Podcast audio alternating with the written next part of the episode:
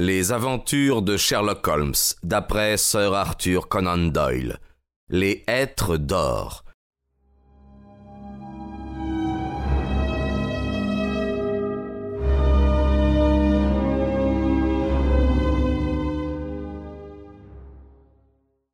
Monsieur Rucastle, toujours aussi aimable que la première fois, me ramena donc chez lui et me présenta le soir même à sa femme et à son enfant. L'hypothèse, qui nous avait paru si vraisemblable lorsque j'étais allé vous voir, monsieur Holmes, était complètement erronée. Madame Rucastle n'est pas folle du tout. C'est une femme taciturne et pâle, qui est beaucoup plus jeune que son mari. Je ne pense pas qu'elle ait encore atteint la trentaine, tandis que lui doit avoir quarante-cinq ans bien sonnés. D'après leur conversation, j'ai cru comprendre qu'ils étaient mariés depuis sept ans environ, que M. Rucastle était veuf lorsqu'il l'avait épousée, et que le seul enfant qu'il avait eu de sa première femme était cette fille dont il m'avait parlé pour me dire qu'elle était maintenant à Philadelphie. Il m'a confié en particulier qu'elle s'était exilée par aversion pour sa belle-mère, car comme elle l'avait elle-même une vingtaine d'années au moins, sa situation aurait été par trop gênante pour elle s'il lui avait fallu vivre aux côtés de la très jeune femme de M. Rucastle. Madame Rucastle me fit l'effet d'être aussi incolore au moral qu'au physique, et l'impression qu'elle me produisit ne fut ni bonne ni mauvaise. C'est une femme sans personnalité aucune. Il est facile de se rendre compte qu'elle aime tendrement son mari et son petit garçon. Ses yeux gris clairs vont sans cesse de l'un à l'autre pour découvrir et même prévenir quand elle le peut leur moindre désir. Lui aussi, malgré ses allures brusques et tapageuses, semble lui être très dévoué. En somme, cela semble faire un très heureux ménage. Et cependant, l'on sent que cette femme a un chagrin secret. On la voit fréquemment absorbée, avec un visage plein de tristesse, et je l'ai plusieurs fois surprise en train de pleurer. Je me suis demandé, par moments, si ce ne serait pas le caractère de son fils qui la tourmenterait ainsi, car je n'ai jamais rencontré d'enfant plus gâté, ni doué de plus mauvais instincts. Il est petit pour son âge, mais possède une tête énorme et disproportionnée. Sa vie se passe en alternative de colère et de bouderie. Son plus grand plaisir est de torturer les êtres plus faibles que lui, et il faut voir quelle habileté il déploie pour s'emparer des souris, des petits oiseaux et des insectes. Mais oh, je préfère m'abstenir de vous parler de lui, monsieur Holmes. Il n'a d'ailleurs que peu de rapport avec ce que j'ai à vous dire. Tous les détails m'intéressent, répondit mon ami, si minime que soit l'importance que vous y attachiez. J'essaierai de n'en omettre aucun. Le seul désagrément que j'ai éprouvé d'abord dans cette maison fut la mauvaise tenue des domestiques. Il n'y en a que deux, le mari et la femme. Toller, c'est le nom de l'homme, est une sorte de rustre aux allures bizarres, aux favoris et aux cheveux grisonnants qui empestent la boisson. Je l'ai déjà vu à deux reprises complètement ivre depuis que je suis ici, et pourtant M. Rucastel n'a pas l'air de s'en apercevoir. Sa femme est grande et forte gaillarde aussi taciturne que madame Rucastel, mais beaucoup moins aimable. Bref, cela forme un couple on ne peut plus déplaisant. Heureusement pour moi, je passe la plus grande partie de mon temps dans la nurserie ou dans ma chambre, et ces deux pièces contiguës se trouvent dans une partie reculée de la maison. Les deux journées qui succédèrent à mon arrivée au Être d'Or furent très calmes. Le troisième jour, Madame Rucastel, qui était descendue juste après le petit déjeuner, s'approcha de son mari et lui murmura quelques mots à l'oreille. Ah oui, fit-il en se retournant vers moi. Nous vous sommes très reconnaissants, mademoiselle Hunter, d'avoir satisfait notre caprice en vous faisant couper les cheveux. Je vous assure que cela ne départ pas le moins du monde votre physionomie. Nous allons voir à présent comment vous sciez le bleu électrique.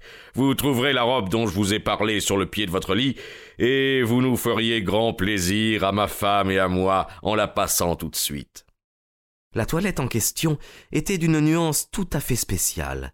Elle avait été taillée dans un fort beau tissu, une sorte de lainage, mais était quelque peu usagée. À voir la façon dont elle m'allait, on aurait pu croire qu'elle avait été coupée exprès pour moi. Monsieur et madame Rucastel, en me voyant apparaître ainsi vêtu, manifestèrent leur joie avec des transports qui me parurent tout à fait exagérés. Il m'attendait au salon, une vaste pièce, éclairée de trois hautes portes-fenêtres qui occupent toute la largeur de la façade. On avait eu soin de placer un fauteuil devant la fenêtre du milieu, le dos tourné à la lumière, et après que l'on m'eut invité à m'y asseoir, M. Rucastel, se promenant de long en large à travers le salon, se mit à me raconter, l'une après l'autre, les histoires les plus drôles que j'ai jamais entendues. Vous ne sauriez imaginer à quel point il était comique, et je riais en être malade. Madame Rucastel, par contre, qui ne possède évidemment pas le sens de la plaisanterie, ne souriait même pas et restait immobile, les mains sur les genoux, avec un visage triste et inquiet. Au bout d'une heure environ, M. Rucastel fit brusquement remarquer qu'il était temps de se mettre au travail, et me dit que je pouvais changer de robe et aller rejoindre le petit Édouard dans la nurserie. Deux jours après, la même scène se répéta, dans un ordre absolument identique. Comme la première fois, on m'envoya endosser la toilette bleue. Comme la première fois, on me fit asseoir devant la fenêtre, et comme la première fois, je m'amusai follement en écoutant les bouffonnes anecdotes dont M. Rucastel possédait un répertoire inépuisable et qu'il racontait avec un art consommé. Ensuite, il me mit entre les mains un roman à couverture jaune, et après avoir tourné mon fauteuil un peu de côté, afin que mon ombre ne tombât point sur les pages, il me pria de lui faire la lecture à haute voix. Je lus ainsi pendant une dizaine de minutes, en commençant au cœur d'un chapitre, puis, tout à coup, au beau milieu d'une phrase, il m'interrompit et me commanda d'aller passer une autre robe. Vous devez facilement imaginer, monsieur Holmes, à quel point cette bizarre cérémonie m'intriguait. J'avais remarqué que l'on faisait toujours très attention à ce que j'eusse le dos tourné à la fenêtre, de sorte que je fus dévoré du désir de savoir ce qui se passait derrière moi. Au premier abord, cela me parut impossible, mais j'eus tôt fait de trouver un subterfuge. Mon miroir à main s'étant cassé, j'eus l'ingénieuse inspiration d'en dissimuler un morceau dans les plis de mon mouchoir.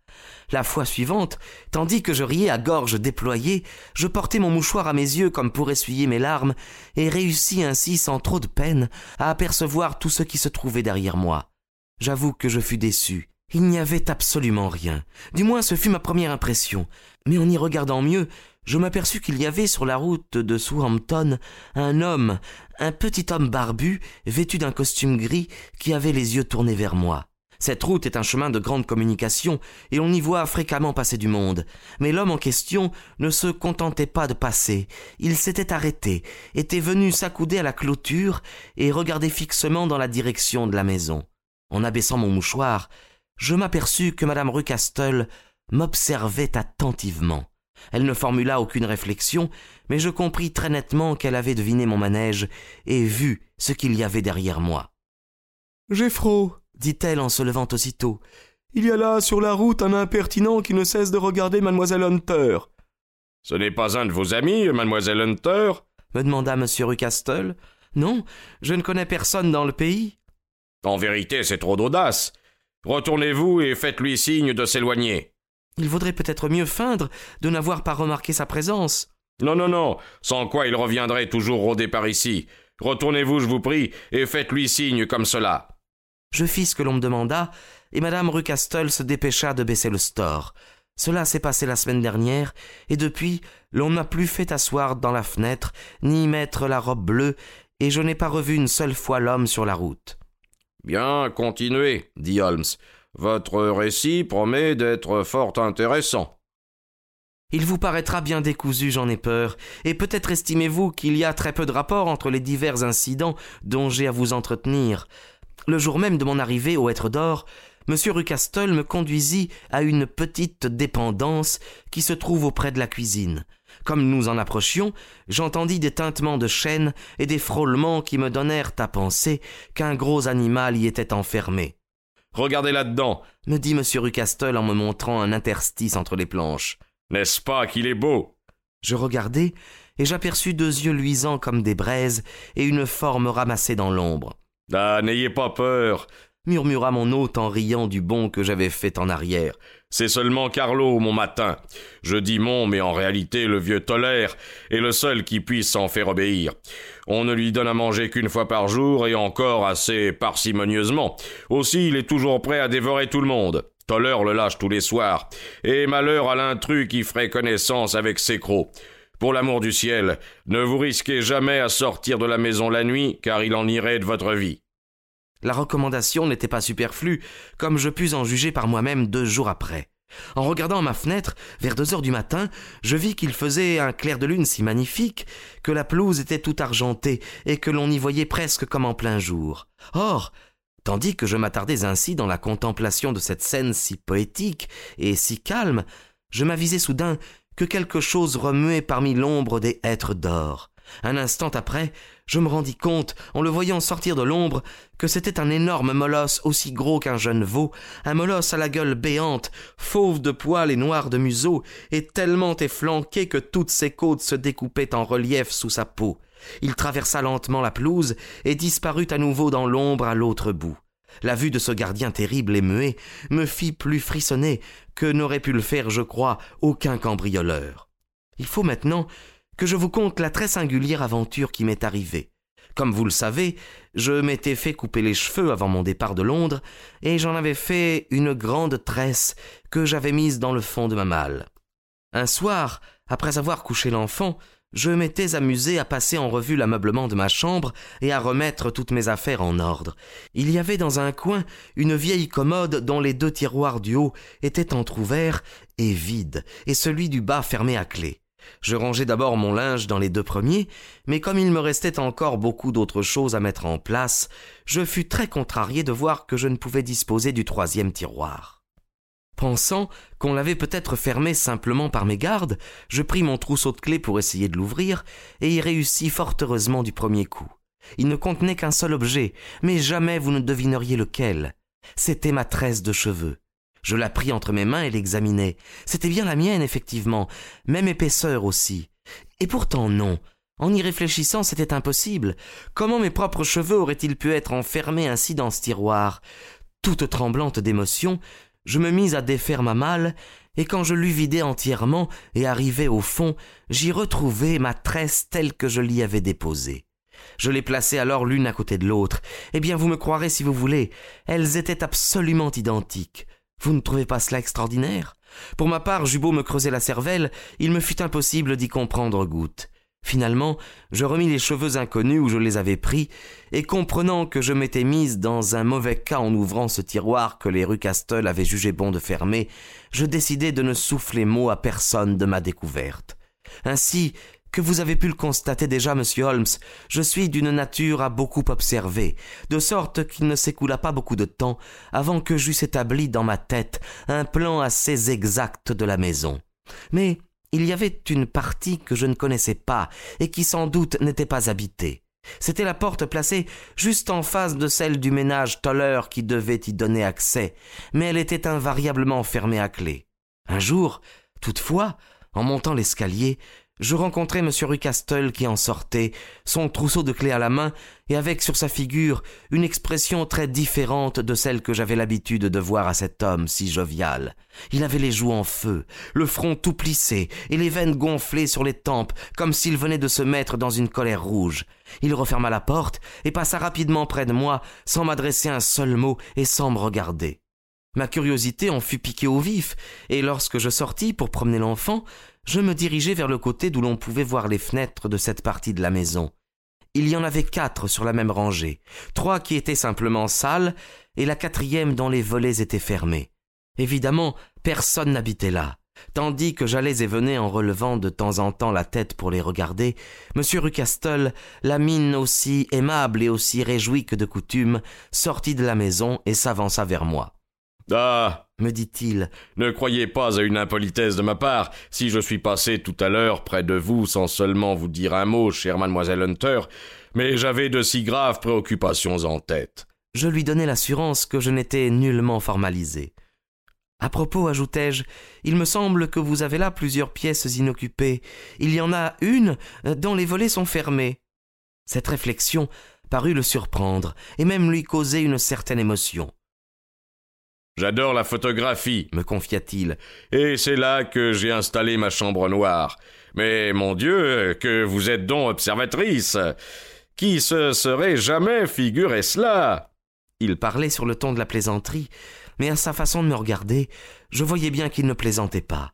L'expression de son regard était méfiante, contrariée, mais elle n'était à coup sûr pas Vous pensez bien, monsieur Holmes, qu'aussitôt que j'eus compris que l'on cherchait à me cacher la véritable destination de ces pièces fermées, je n'eus plus de cesse que je ne les eusse explorées moi-même, non par simple curiosité, bien que j'en ai ma bonne part comme toutes les femmes, mais plutôt parce que j'avais le sentiment que c'était mon devoir, parce que j'avais l'impression que, si je les explorais, il en résulterait quelque chose de bon. On parle toujours de l'intuition féminine, peut-être bien était-ce cette intuition qui me poussait à cela. Ce qu'il y a de certain, c'est que j'étais tourmenté par l'irrésistible envie de franchir cette porte défendue et me promettais bien de le faire dès que l'occasion s'en présenterait. Elle ne se présenta qu'hier seulement. Je savais déjà qu'indépendamment de M. Rucastel, Toller et sa femme pénétraient l'un et l'autre dans ces pièces inoccupées, et une fois j'avais même vu l'homme entrer par là avec un sac noir sur son épaule. C'est en dernier il a bu terriblement, et hier il était complètement ivre, si bien qu'en montant, je trouvai la clé sur la porte. C'était évidemment lui qui avait oublié de la retirer.